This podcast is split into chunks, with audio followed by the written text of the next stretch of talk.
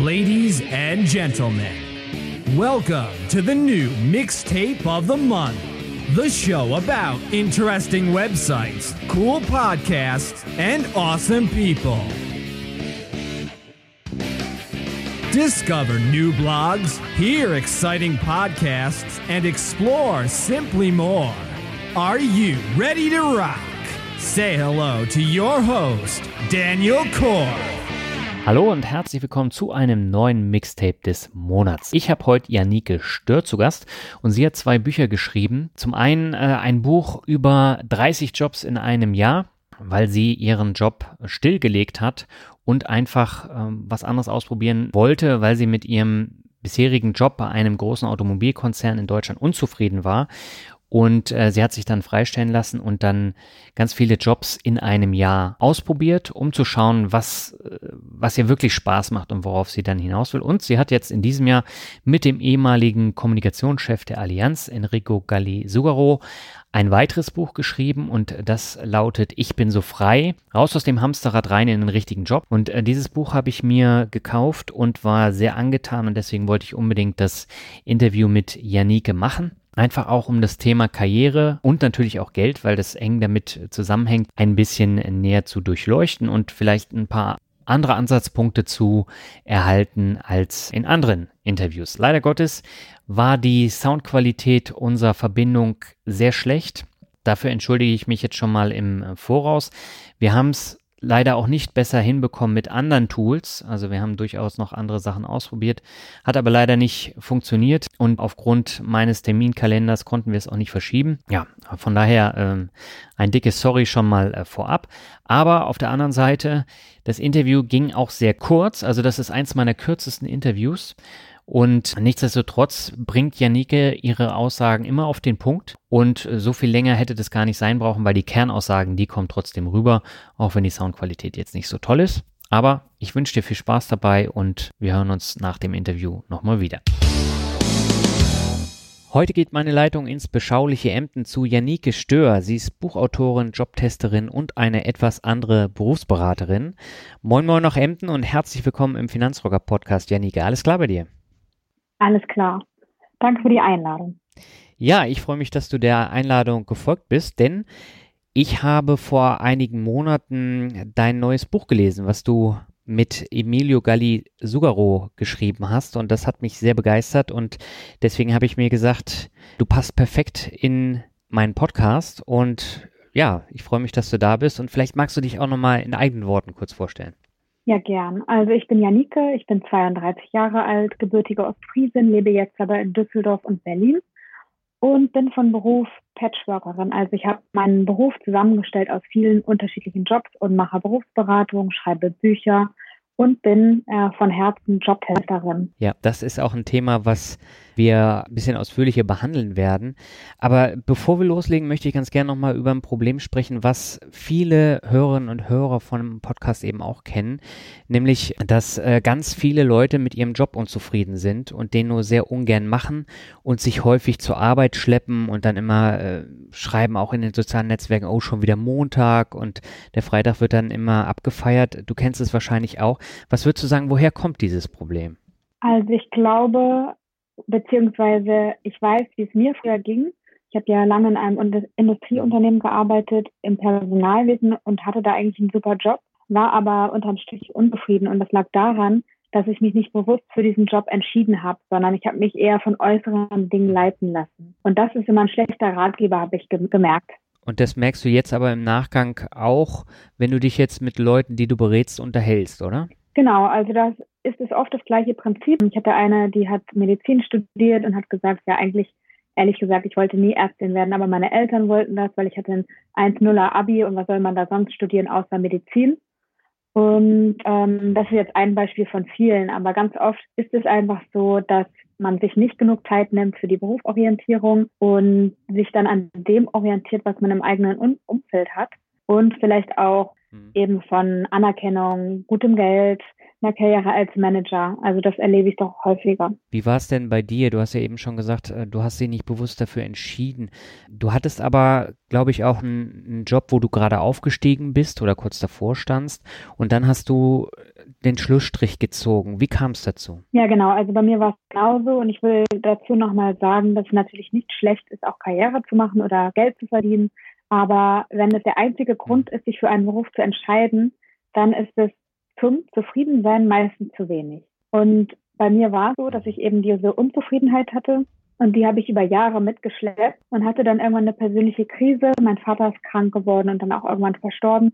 Und ähm, das hat mich nochmal zum Nachdenken gebracht. Also ich hatte vorher schon super viel ausprobiert, um diese Unzufriedenheit loszuwerden, die ich auch nicht richtig zuordnen konnte. Also ich konnte jetzt nicht sagen, mein Beruf ist schlecht oder mein Job ist schlecht oder dies oder das. Also ich habe vieles ausprobiert, um diese Unzufriedenheit loszuwerden und habe es einfach nicht geschafft. Und deswegen bin ich dann irgendwann ausgestiegen und habe nochmal alles auf Null gesetzt. Wie, wie trifft man dann so eine Entscheidung? Ich glaube, äh, dir kam das in Irland, glaube ich, auf einer Reise. Nee, da war ich schon draußen tatsächlich, aber das war auch ein Schlüsselmoment in meinem Leben.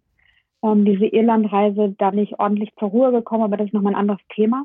Also eigentlich war das eine Entscheidung, die über Jahre herangereift ist und dann aber eigentlich drei, drei ausschlaggebende Punkte hatte. Das eine war, das hatte ich schon erwähnt, die Krise, die persönliche. Das andere war eine Reise auf dem Jakobsweg. Also ich bin eine Strecke vom Jakobsweg gepilgert und habe gemerkt, dass ich eigentlich gar nicht viel mehr brauche, als in meinen Rucksack passt, um glücklich zu sein. Und ich hatte vorher immer gedacht, ich könnte mich von meinem Lebensstandard nicht lösen. Und das dritte war, mhm. dass ich von einem Bekannten erfahren habe oder der von einem Bekannten eines Bekannten, der ausgestiegen ist, ohne zu wissen, was er machen sollte. Und das hatte ich immer gedacht, ich müsste die Lösung vorher haben, bevor ich irgendwas machen könnte. Und dann habe ich gedacht, nee, ich steige einfach aus und gucke dann, was passiert.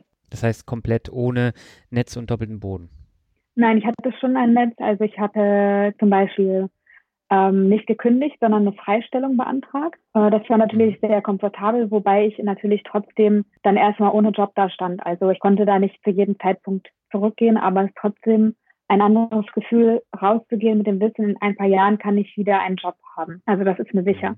Ähm, das hat mir aber trotzdem nicht viel weniger Angst gemacht. Also ich habe trotzdem die Sorge gehabt, dass ich mit meinem Geld nicht klarkomme, dass ich mich verschulde, dass ich ohne meine Wohnung nicht klarkomme, dass dieses oder jenes passiert. Also die Angst ist dadurch nicht viel, viel weniger geworden. Das heißt aber, du hast ja dann überlegt, was man da machen kann. Und du hast dich dann für eine Variante entschieden, die auf den ersten Blick äh, völlig utopisch erscheint. Du hast nämlich gesagt, du möchtest äh, dich ausprobieren und äh, hast dann praktisch 30 Jobs in einem Jahr gemacht. Wie kommt man auf so eine Idee? Also eigentlich wollte ich nochmal studieren und hatte mich dann umgeschaut und wollte auch schon umsteigen. Aber dann habe ich wieder viele Zweifel bekommen und habe mich letztendlich nur an einer Uni beworben und habe weiter Ratgeber gelesen. Also ich habe gerne äh, Ratgeber gelesen. Und in einem habe ich dann von einer Belgierin gelesen, Laura heißt sie.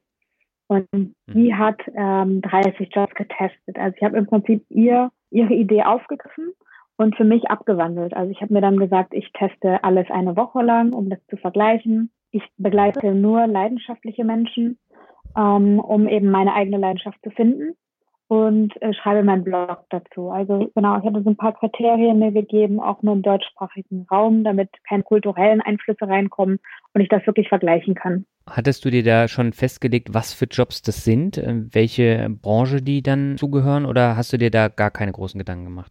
Doch, ich habe mir Gedanken gemacht, aber ehrlich gesagt sind gar nicht 30 verschiedene Berufe eingefallen, sondern nur 13. Okay. Und da habe ich überlegt, was wollte ich als Kind mal werden, was haben mir andere Leute geraten, was ich werden sollte, was interessiert mich einfach. Und genau, habe dann eben drei, 13 Jobs gehabt auf meiner Liste. Und die habe ich tatsächlich ja. gar nicht alle getestet, sondern ich habe irgendwie angefangen und dann hat sich das im Laufe der Zeit einfach ergeben. Also von dem, also je mehr man kennenlernt, desto mehr Ideen bekommt man auch habe ich festgestellt. Und wie hast du das Ganze finanziert? Also hast du dir vorher schon Rücklagen gebildet, von denen du dann gelebt hast?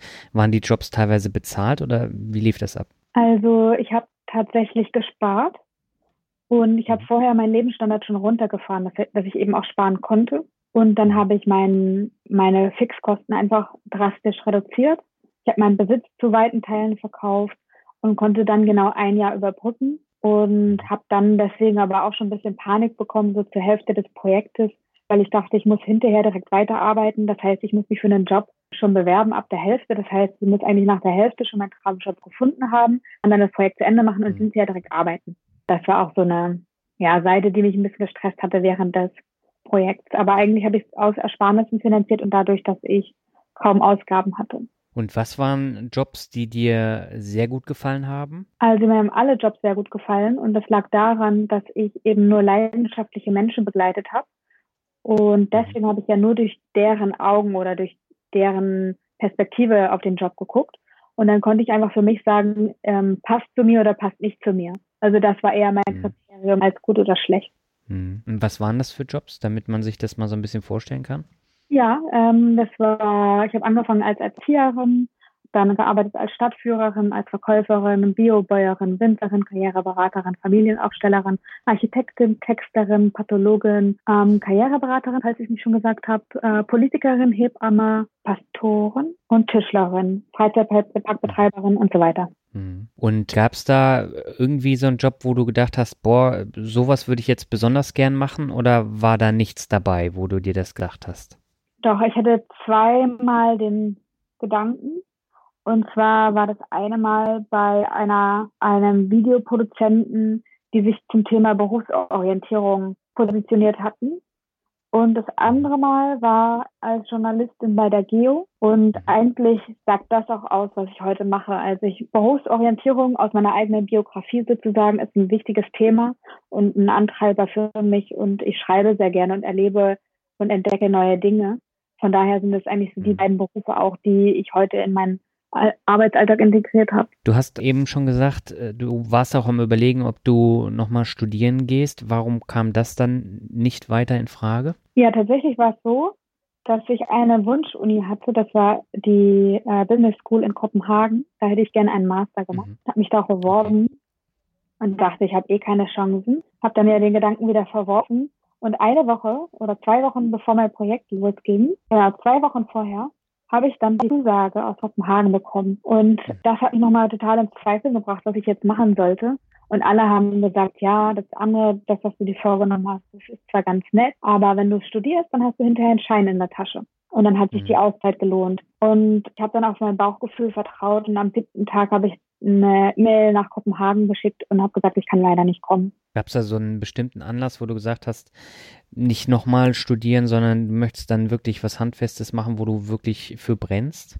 Naja, also ich hätte schon gerne dort studiert, prinzipiell, aber ich hatte Zweifel, dass ich hinterher wieder unzufrieden bin. Also ich hatte sozusagen eine mhm. Theorie aufgestellt, was könnte ich mit diesem Masterstudiengang machen und habe gedacht, mhm. äh, weil ich die gleiche Theorie ja auch hatte, als ich meinen ersten Job angefangen hatte, dass ich dann wieder unzufrieden bin. Also das war meine Befürchtung.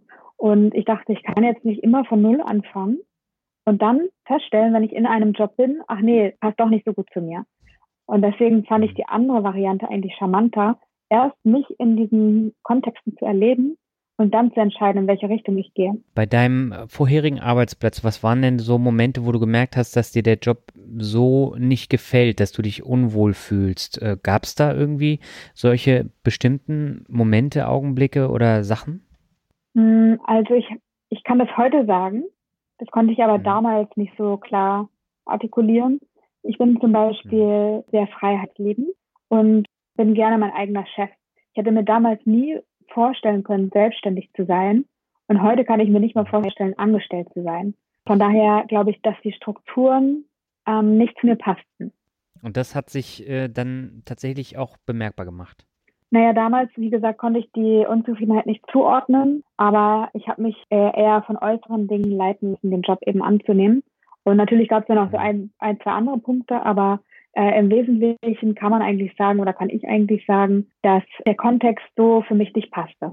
Hm. Jetzt ist es ja so, ich merke das auch in den letzten Jahren verstärkt, also so Themen wie finanzielle Freiheit, raus aus dem Hamsterrad, solche Sachen werden immer größer, weil dadurch natürlich auch Träume verkauft werden. Und es gibt viele Leute, die dann drauf reinfallen, die dann sagen, ja, da mache ich mich mal selbstständig, haben aber keine Ahnung, wie sie dann tatsächlich Geld verdienen wollen. Also bei dir war es ja ähnlich. Und jetzt stelle ich mir die Frage, was können denn normale Menschen, die dann in ihrem Job sozusagen festhängen, was können die denn machen, um äh, mal so ein bisschen drüber nachzudenken, in welche Richtung es dann gehen könnte. Es muss ja nicht immer äh, Hamsterrad verlassen sein, sondern einfach auch vielleicht den richtigen Job finden oder irgendwie Anhaltspunkte finden, wie man äh, zufriedener wird im Job. Ja, also erstmal empfinde ich mich auch total als normalen Menschen. Ähm, aber das heißt nicht, dass jeder das machen muss wie ich. Überhaupt gar nicht. Und, und ich ja. persönlich hätte das auch nicht gemusst, aber ich wusste es vorher nicht besser. Das, was ich heute weiß, ist, dass es viele Wege gibt, ähm, auszuprobieren. Und das Ausprobieren finde ich super wichtig, weil, ähm, mhm. ich hatte es vorhin schon gesagt, man hat so Theorien manchmal im Kopf, merkt dann aber, dass man entweder das Umfeld nicht einschätzen konnte, den Job nicht einschätzen konnte oder vielleicht auch von sich selbst ähm, eine falsche Vorstellung hatte. Also dass man sich sozusagen in der Situation noch gar nicht so kannte und ich wusste, wie man mhm. sich fühlen würde. Das heißt, ich bin ein totaler Verfechter vom Ausprobieren, also dass man eine These aufstellt, was beruflich passen könnte und dass man dann die in der Realität überprüft. Und das muss keiner so machen, dass er äh, hinschmeißt und 30 Jobs in einem Jahr ausprobiert, sondern man kann auch ein Ehrenamt annehmen, man kann eine Dienstleistung mhm. an Freunden ausprobieren, man kann eine kleine Neben-, also Mini-Selbstständigkeit anfangen, man kann die Ferien oder das, den Urlaub nutzen, um ein Praktikum zu machen. Man kann hospitieren, man kann Menschen interviewen. Also da gibt es ähm, Shadowing, Mentoring. Also es gibt ganz, ganz viele Wege, wie man ohne ein großes Risiko einzugehen, Thesen überprüfen kann. Was waren bei dir so feste Thesen, die du im Kopf hattest vorher? Ich äh, will Journalistin werden, war eine mhm. These, die immer wieder gekommen ist. Und ein bisschen bin ich das ja auch. Ja, hattest du da noch mehr? Im weitesten Sinne zumindest. Ähm, also zum Beispiel das Schreiben. Ähm, das geht natürlich in, den, in, die andere Richtung. Das war immer, immer ein Traum von mir. Und ich hatte zum Beispiel auch den Traum, äh, an die Henry-Nann-Schule zu gehen. Und ich habe aber immer gedacht, mir fehlt das Talent. Und dann habe ich ja meinen Blog geschrieben und der wurde ganz gut gelesen auch. Ich habe irgendwann einen Buchvertrag bekommen, war ja auch dann bei der Geo und die meinten, nee, nee, passt schon, wie du schreibst. Und dann habe ich mich irgendwann getraut und mich beworben und ich bin tatsächlich in der Vorrunde rausgeflogen. Und es war dann aber nicht schlimm. Und ich habe wirklich zehn Jahre gewartet, bis ich diese Bewerbung abgeschickt habe, weil ich mich nicht getraut mhm. habe, äh, weil ich mich vor dieser Absage gefürchtet habe. Und das ist eigentlich so absurd gewesen. Ich hätte es ja einfach machen können. Also ich habe ja nicht weniger als vorher gehabt und mhm. habe jetzt trotzdem Bücher veröffentlicht. Also das, das heißt auch im Endeffekt nicht. Ja, du hast ja das Buch eben schon erwähnt. Du hast ja ein Buch über deine 30 Jobs geschrieben und da schilderst du ja auch sehr bunt und ja durchaus ein bisschen ausführlicher und locker geschrieben über diese 30 äh, Jobs. Wie, wie kam es denn tatsächlich dazu, dass ähm, du dieses Buch veröffentlichen konntest? Rein über den Blog, dass da der Verlag auf dich aufmerksam geworden ist oder wie kam das? Genau, also ich habe den Blog geschrieben, um Freunde zu informieren, um ihn zu nutzen für Arbeitgeber, das also Arbeitgeber der 30 Jobs die dann mhm. gucken sollten, also worum geht's, was macht sie, also was soll das? Und aber auch aus dem Gedanken heraus, ich äh, schalte irgendwann Werbung und vielleicht kann ich mir irgendwie ein paar Euros dazu verdienen und muss nicht direkt wieder arbeiten. Und ähm, über den Blog beziehungsweise über die Presse, die es zu meinem Projekt gab, kamen dann tatsächlich auch Verlage auf mich zu und haben mir das angeboten, was natürlich ein Sechser Lotto war. Das heißt, ähm, der Blog an sich, der ist dann durch das Projekt auch immer größer geworden. Du hast dann auch verschiedene Interviews gegeben und darüber kamen dann eben auch neue Chancen. Ne? Also du hast ja zum Beispiel auch äh, so TED Talks gehalten. Ne? Genau, also ich hätte das nie für möglich gehalten und ähm, der erste Bericht, der veröffentlicht wurde, war auf Spiegel Online. Und ähm, das hat schon mein Leben verändert, würde ich sagen. Und im ersten Moment dachte ich echt nicht zum Guten, weil es gab auch einen kleinen Shitstorm darunter und es war damals 2014 äh, war mir das noch nicht so geläufig und ich, ich hatte echt war sehr persönlich angefasst, weil ich nicht das von mir distanzieren konnte und ich habe das sehr sehr persönlich genommen, was da stand und tatsächlich haben die die Kommentatoren auch Dinge aufgegriffen, die ich selber an mir vermutet hatte oder befürchtet hatte. Also ich hatte zum Beispiel immer die Sorge, ich könnte nicht dankbar genug sein. Und mir fehlt also diese Kapazität und hatte dann auch ein Dankbarkeitstagebuch geschrieben, um für mich zu gucken, ob mir einfach die Dankbarkeit fehlt für das, was ich habe. Und das stand dann eben auch unter dem Spiegelartikel und ich habe dann irgendwie das ganze Projekt als äh, mit einem Fragezeichen versehen und dachte, oh Gott, was hast du gemacht, was hast du getan, was für eine Schnapsidee. Aber auf der anderen Seite kamen eigentlich viel, viel mehr Chancen auf mich zu. Also dieses Buch zum Beispiel, die Vorträge, also alles, was sich danach entwickelt hat, auch ganz viele Berufe, die ich getestet habe, sind ähm, über den Blog dann gekommen. Hm. Jetzt ähm, weiß ich natürlich aus eigener Erfahrung auch, dass so die Kommentatoren unter diesen großen Seiten natürlich äh, schon sehr kritisch sind und dass da auch sehr viel Mist steht.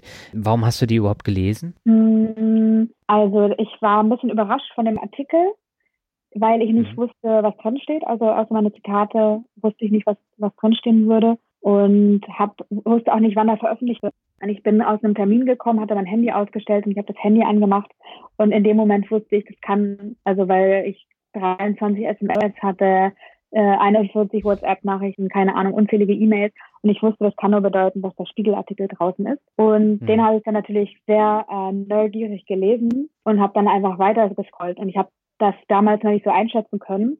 Also das war ja damals für mich einfach kein Thema, weil ich nie großartig in Social Media unterwegs war. Und ich glaube, das hatte damals auch noch nicht diese Ausmaße, wie ich sie heute mhm. erlebe. Und deswegen hatte mich das schon interessiert und tatsächlich auch viel persönlicher ähm, betroffen, als ich mir das hätte vorstellen können. Heute sehe ich das anders. Also heute ist mir das egal, was drunter steht. Also ich bin schon interessiert grundsätzlich, aber ähm, kann das auch unterscheiden, was jetzt ein ernst gemeinter Kommentar ist und was, was einfach nur, ja, nicht inhaltlich eingreift. Hm. Hat das Dankbarkeitstagebuch denn was bewirkt? Ja, also tatsächlich weiß ich, dass ich schon dankbar bin und ähm, auch kleine Dinge wertschätzen kann. Und wenn man so ein Dankbarkeitstagebuch führt, dann fällt einem immer mehr und immer mehr auf, was eigentlich total toll ist. Also ich habe dann irgendwie angefangen, viele Dinge zu entdecken. Das war total schön. Zum Beispiel, was waren das für Dinge? Also wenn die Sonne schien oder wenn ein Maiglöckchen aus der Erde kam oder wenn ich ein gutes neues Buch irgendwie gefunden hatte oder wenn Freunde zu Besuch kamen spontan. Also solche Momente waren das. Hm. Das heißt also, du siehst dich schon als dankbaren Menschen, weil, also ich finde ja auch, man, man hat einen schönen Job und man verdient viel Geld und so und man müsste ja dankbar sein, aber wenn es nicht zu einem passt, dann frisst man das ja letztendlich auch in sich rein und äh, das hat dann in meinen Augen nicht so viel mit Dankbarkeit zu tun, sondern ähm, das passt einfach nicht zu einem. Genau, das sehe ich genauso. Und mhm. denke auch, dass wenn man auf sich hört, also die Frage war für mich auch oft, bin ich, bin ich egoistisch oder nicht? Ähm, und mhm. ja, ich, ich schaue darauf, dass es mir gut geht und ich gucke, dass ich eine Umgebung habe, in der ich einfach gut sein kann. Das heißt aber nicht, mhm. dass ich egoistisch bin. Und ich erlebe mich so, dass ich viel mehr zurückgeben kann und viel, viel mehr für andere da sein kann als vorher, weil ich einfach, weil es mir selber gut geht und dann entsprechend eben auch andere davon oder daran teilhaben lassen kann. Du hast dann das Buch geschrieben nach den zwölf Monaten und den 30 Jobs. Was kam denn danach? Also ich habe erstmal das Buch veröffentlicht und war nochmal zurück im Europaparlament. Ähm, das war einer meiner Jobs, Job 29. Und der Politiker hatte gefragt, ob ich zurückkommen mag. Ähm, und das mochte ich. Also ich war dann nochmal ein paar Monate in Brüssel und habe da mitgearbeitet und habe mich daraus eigentlich selbstständig gemacht, weil ich immer mehr Anfragen hatte von Freunden und Bekannten und auch Fremden. Also mhm. wie Berufsorientierung funktioniert, ob ich mal ein Interviewtraining machen kann, ob ich dies oder das mal machen könnte. Und ich habe das dann immer nebenbei gemacht und irgendwann ging das nicht mehr. Und dann habe ich gedacht, okay, warum sollte ich da keine Selbstständigkeit draus machen? Und das wurde dann auch gleich weiter angenommen. Genau, also der, der Start in so eine Selbstständigkeit ist ja, äh, man hört das ja mal wie ähm, mhm. Und dann gab es auch nochmal die Idee, eine Unternehmensberatung zu gründen. Wurde angesprochen und gefragt, ob ich meine Beratung nicht integrieren möchte. Und ähm, diese Unternehmensberatung gibt es auch, aber ohne mich, weil wir dann letztendlich doch unterschiedliche Vorstellungen hatten vom, vom Unternehmen. Und da habe ich natürlich noch mal Zeit verloren. Und das war aber ganz gut eigentlich, weil ich extrem viel gelernt habe in dieser Zeit und mich total weiterentwickelt habe. Also ich bin da sehr dankbar für und habe auch noch mal überdacht, was möchte ich eigentlich wirklich? Und diese, diese Berufsberatung, die mache ich dann noch, aber das ist nicht mein Vollzeitjob. Und diese anderen Ergänzungen, die mir total wertvoll sind, habe ich eben in dieser Zeit entwickelt. Du hast jetzt auch ein sehr spannendes äh, Projekt wieder gestartet, nämlich wieder 30 Jobs. Diesmal geht es aber um das Thema Zukunft. Und äh, da hast du wirklich abenteuerliche Jobs dabei, von denen ich noch nie gehört habe. Wie bist du denn auf die Idee gekommen, 30 hm. Zukunftsjobs zu testen? Genau, das ist auch in dieser Zeit entstanden aus der Gründung der Unternehmensberatung. Genau, der Gedanke ist da entstanden. Ich habe ein Jahr gebraucht, um mich finanziell so aufzustellen, dass ich es machen kann. Habe da diverse Dinge ausprobiert. Also erstmal Crowdfunding gemacht, habe dann Sponsoren gesucht, habe dann irgendwie gedacht, äh, nächste Sponsorin, damit fühle ich mich eigentlich doch nicht so wohl. Habe dann irgendwie eine Agentur gefunden und dann habe ich aber doch irgendwie noch eine andere Version gefunden. Also ich habe sehr, sehr lange daran gearbeitet, überhaupt mich finanziell so aufstellen zu können, mir das leisten zu können weil ich ja nicht mehr auf die mhm. Ersparnisse zurückgreifen konnte. Genau, bin Anfang des Jahres in dieses Projekt gestartet und habe schon als Data Scientist, als VR Experience Designerin, als Service Designerin, Netzwerkmanagerin, Fachärztin für Ökopsychosomatik, Sustainability Expertin und als Requirement Engineer gearbeitet. Hm. Sustainability Expertin fand ich besonders interessant, weil du warst da bei Einhornkondome. Äh, was kann ich mir denn unter einer Sustainability Expertin vorstellen? Ja, das ist ein sehr cooler Job und ich finde, dass diesen Job soll alle Unternehmen haben. Dass, äh, also ungefähr fast 30 Prozent der Mitarbeiter arbeiten in diesem Bereich bei Einhorn, wenn ich mich nicht vertue. Mhm. Und zwar bedeutet das eigentlich nur, eine Lieferkette aufzubauen auf Augenhöhe und eine, eine gute Handelsbeziehung zu haben und, und natürlich auch die Produkte nachhaltig zu gestalten. Das heißt, die ähm, Mitarbeiter da sind alle lange vor Ort gewesen. Also Kautschuk beziehen die im Moment aus Malaysia und waren dort sozusagen drei Monate da auf einer Plantage und haben die Leute kennengelernt persönlich, die Erntehelfer, beziehungsweise die Tepper da, die Arbeiter auf der Plantage. Und sie in, in erster Linie habe ich gelernt, ist das Beziehungsarbeit. Also viele sagen auch, wieso soll ich mir, also ihr nehmt noch nicht die Margen ab, die jetzt meine komplette Plantage sozusagen bedienen. Äh, warum soll ich mhm. mir die Mühe machen und zusätzliche Löhne zahlen? Warum soll ich mir die Mühe machen, nicht zu spritzen äh, und nachhaltig zu wirtschaften beziehungsweise anzubauen? Äh, weil das ja ein extremer Mehraufwand auch ist. Also das braucht dieses mhm. Vertrauen an die Beziehung. Und äh, du hast ja jetzt noch einige Jobs auf deiner Liste, aber circa die Hälfte steht noch leer. Da hast du noch gar nichts. Ähm, was passiert denn damit? Also ich habe äh, mehr Ideen, als in diese Liste passen. Aber okay. es ist sehr schwierig, das zu organisieren, weil die Leute, die Zukunftsberufe haben, sehr beschäftigt sind. Oftmals ist es auch geheim und meistens hatten sie auch Passe genug. Und deswegen ist es schwierig, äh, die davon zu überzeugen, dass sie mich aufnehmen. Aber äh, wenn jemand okay. zuhört, der einen Zukunftsberuf hat, darf sich gerne melden. Also ja, und es wird auch klappen. Okay, hast du denn da auch wieder geplant, ein Buch zu veröffentlichen? Genau. Also das äh, ist dann äh, ein To-Do, was du dann da auch nochmal mitnehmen möchtest. Ja, ein Can-Do, wollte ich gerade sagen. Nee, das ist natürlich etwas, worauf ich total Lust habe. Hm. Klar. Du hast aber in der Zwischenzeit noch ein zweites Buch geschrieben, das hatte ich eingangs auch schon gesagt, nämlich mit dem ehemaligen Allianz-Kommunikationschef Emilio Galli Sugaro, der nach 20 Jahren ebenfalls aus seinem Job ausgestiegen ist und äh, der war ja da tatsächlich auch ein sehr hohes Tier bei der Allianz. Und mit ihm zusammen hast du das Buch Ich bin so frei geschrieben. Mhm. Magst du mal kurz erläutern, worum es da genau geht und wie du ihn kennengelernt hast? Genau, Emilio kenne ich von der Brand 1 Konferenz, da haben wir uns kennengelernt und waren tatsächlich mit mhm. ähnlichen Themen da und haben beide einen Vortrag gehalten. Und wir waren uns auf Anhieb sympathisch. Also er ist echt ein super, super Typ. Und er hat mich eben gefragt, ob wir zusammen dieses Buch schreiben wollen, weil wir ein ganz ähnliches Verständnis haben von der Orientierung oder von, von dem beruflichen Umstieg. Und dann haben wir mhm. zusammengesetzt, ein Inhaltsverzeichnis und eine Struktur entworfen, abgeglichen, was verstehen wir unter den verschiedenen Punkten und haben eben so einen groben Plan gestrickt, worauf man aus unserer Sicht achten sollte beim Umsteigen. Also wenn man erstmal merkt, man ist beruflich unzufrieden, irgendwas passt nicht, man kann es vielleicht noch gar nicht so zuordnen. Also wo fängt man an und wo hört man auf? Mhm. Und Ziel dabei ist natürlich, einen Beruf zu finden, in dem man zufrieden ist. Ja, das wird auch sehr anschaulich äh, beschrieben. Und ich habe ja einen Podcast gehört, so, so einen Audible-Podcast, wo er interviewt wurde. Und das hat mich so fasziniert, dieses Interview. Da habe ich mir sofort das Buch gekauft und da bin ich ja eben auf dich gestoßen.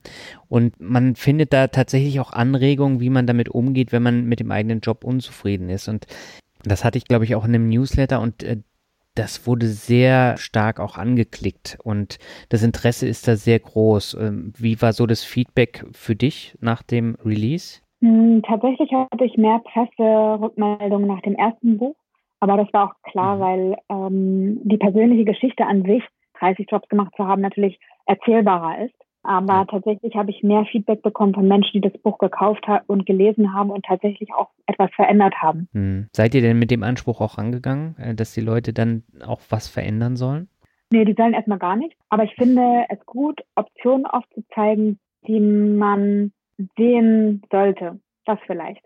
Also, also ich finde es gut, einfach zu merken, dass wir viel mehr Optionen haben, als uns eigentlich bewusst ist und dass ähm, auch Rauschstufen okay sind. Also ich muss nicht alles hinschmeißen, um einen neuen Job anzufangen, sondern ich kann mich auch stufenweise verändern. Und ich muss natürlich auch mit meiner Familie reden. Und die Frage ist, wie viel finanzielle Verpflichtungen habe ich? Also da gibt es eben nicht nur schwarz und weiß und das finde ich ist in dem Buch ganz gut beschrieben. Lass uns doch beim Thema Finanzen nochmal bleiben. Du hast ja eben auch gesagt, du musstest jetzt schauen, wie du dein zweites Projekt mit den Zukunftsjobs überhaupt finanzieren kannst. Ähm, jetzt stelle ich mir natürlich die Frage, als jemand, der sich mit Finanzen sehr ausführlich beschäftigt, spielt das Thema Altersvorsorge bei dir und bei deiner Entscheidung auch eine Rolle? Bei welcher Entscheidung? Na, einmal den, den Job äh, aufzugeben und danach eben ja über die Selbstständigkeit dann zu kommen und dann versuchen, auch äh, was parallel dann zurückzulegen fürs Alter. Also das ist natürlich ein Thema bei mir.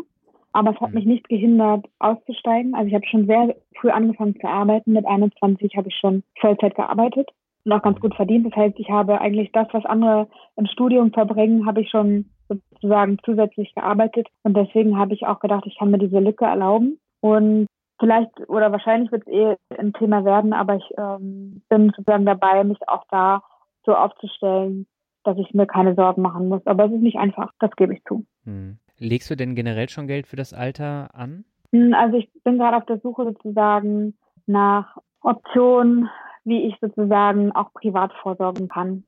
Und bin eben mit der Selbstständigkeit noch so am Anfang, würde ich sagen, dass ich da sozusagen gerade schaue, wie ich es mache. In Kombination also verschiedener mhm. Möglichkeiten. Was sind denn jetzt so konkrete Ziele und Next Steps für deine Selbstständigkeit? Hast du dir darüber schon Gedanken gemacht oder ist das auch eine Sache, die du dann erst machst, wenn du diese Zukunftsjobs abgeschlossen hast? Nee, also ich mache schon ganz viel parallel, was ähm, mhm. sich langfristig übertragen soll. Also die Berufsberatung läuft natürlich weiter, dann mache ich Vorträge und Workshops, was auch gut läuft. Und bin gerade dabei, ein Konzept zu entwickeln, beziehungsweise das steht eigentlich schon und es geht jetzt ins, ins Feintuning. Ich habe auch einen Stadtpartner gefunden zum Thema Unternehmensberatung, also da geht es um Ausbildung, weil die ja sehr veraltet ist, also Ausbildung im Unternehmen wäre. Und wir haben dann ein Konzept entwickelt, wie das zukunftsfähiger gestaltet werden kann.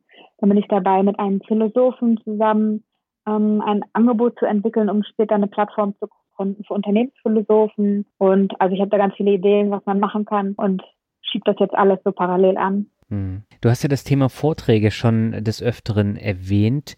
War das auch eine Geschichte, die du vorher überhaupt nicht gemacht hast und die jetzt erst kam? Oder ähm, ja. wie hat sich das entwickelt? Ja, ich bin ja eigentlich total schüchtern und habe mich auch in der Schule nie gemeldet, weil ich äh, nicht vor den Leuten sprechen mochte. Und ich hätte das nie gedacht, dass ich das einmal tun würde. Aber jetzt ist es mhm. gut. Ist es dann auch ein Zweig, wo du weitergehen willst? Ja, wenn doch auf jeden Fall. Und ich, das wollte ich gerade noch sagen. Also das meinte ich auch. Man kennt sich teilweise oder man hat Vorurteile über sich selber und kennt sich gar nicht in allen Facetten. Und als ich dann gemerkt habe, ich werde angefragt A für Vorträge äh, und B, ich kriege auch gutes Feedback und eigentlich fühle ich mich doch wohl, hm. ja, habe ich das eben aufgenommen in mein Portfolio. Ja, mir ging das genauso. Also ich äh, habe es gehasst, vor Leuten zu mhm. sprechen, schon in der Schule und äh, das hat sich dann auch so fortgesetzt. Und äh, irgendwann habe ich das dann mal probiert, mich auf eine Bühne gestellt und was erzählt und das war ähnlich wie bei dir und das hat sich dann auch weiterentwickelt. Und mittlerweile möchte ich das auch gar nicht mehr missen. Also mir macht das auch Spaß und die, das Lampenfieber, das geht dann auch weg. Ja, und das zeigt wieder einmal, finde ich, dass man einfach die Dinge ausprobieren sollte. Und äh, du hast ja auch gesagt, dadurch entstehen neue Kontakte, also für dich dann auch neue Chancen. Und äh, das ist natürlich auch wichtig. Total. Also bei allem, was man macht, entsteht etwas Neues. Das kann ich so sagen. Man muss aber die äh, Chance dann auch ergreifen, ne? also wenn die an einem vorbeizieht. Genau, also manche haben ja das Glück, die werden immer angesprochen und gefragt, äh, ob sie irgendwie mhm. Dinge machen wollen. Aber letztendlich ist auch die Frage, ob es wirklich so viel Glück ist, weil ähm, man dann einfach auch gar nicht so der Herr seines Lebens ist, also dann eher mit dem Fluss geht, was ähm, mhm. ich auch hin und wieder mal tue, aber ich bin schon gern am Steuer und sage, okay, in die Richtung soll es gehen oder in die Richtung. Dann können natürlich immer Dinge passieren, die man nicht steuern kann, auch klar, aber ähm, ich finde, also mich hat es immer belohnt, wenn ich Chancen ergriffen habe und wenn ich mal meine Komfortzone verlassen habe. Und dadurch hat sich immer sehr viel Neues ergeben, was ich wirklich nicht abschätzen konnte vorher. Wenn die Hörerinnen und Hörer jetzt mehr über dich erfahren wollen und über deine Projekte, wo können sie das?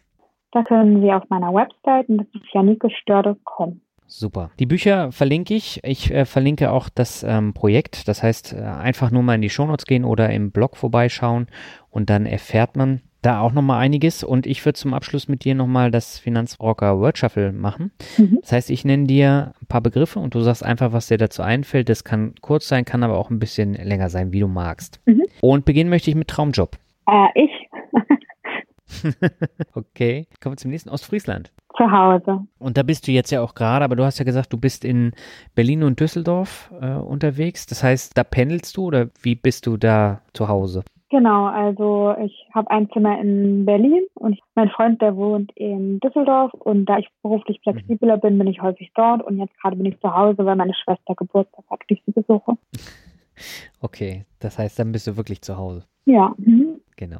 Dann kommen wir zum nächsten Begriff, das ist mein Standardbegriff, das Rockmusik. Äh, die Scorpions fallen mir dazu ein. Aber du hörst jetzt nicht wirklich Rockmusik. Auch manchmal schon, ja. Doch, auch ganz gerne. Also jetzt nicht nur. Also unter anderem dann die Scorpions. Ja, die höre ich auch. okay, dann kommen wir zum nächsten. Ähm, das hast du schon mal angerissen, hat nämlich auch mit deinen Zukunftsjobs zu tun. Das ist Ökobilanz. Ah, wichtig fällt mir dazu ein. Und Kondome fallen mir dazu auch ein, weil die erste Ökobilanz habe ich bei Einhorn gesehen. Ja, aber das ist ein äh, sehr wichtiges Thema und du hast da eben auch nochmal gesagt, dass du schon äh, so ein bisschen bewusst äh, lebst auch, also weniger Fleisch isst, äh, du fährst mit den öffentlichen Verkehrsmitteln, aber das ist trotzdem eigentlich noch zu wenig, oder? Oh ja, das hat mich sehr frustriert. Also erst hat mich das sehr frustriert, die Arbeit da, weil einem natürlich nochmal vor Augen gehalten wird, was auch alles noch nicht gut läuft. Aber auf der anderen Seite gibt es einfach auch viele Sachen, die man machen kann. Ich finde immer, ich mache lieber 80 Prozent jetzt als 100 Prozent nie und versuche nicht zu streng mit mir selbst zu sein. Aber da, wo ich etwas tun kann, mache ich auch. Dann äh, kommen wir zum vorletzten, das ist Reisen. Oh ja, immer wieder gern. Und zwar, wenn ich viel unterwegs bin und jetzt viele Jobs teste, dann habe ich weniger Lust zum Reisen. Und wenn ich eher ein stabiles Leben habe, dann fahre ich auch gerne in den Urlaub und dann gern überall hin. Also bist jetzt nicht nur festgelegt auf Europa? Nee, ich habe ja eine Zeit lang auch in China gelebt und habe dann viel in Asien mir angeguckt.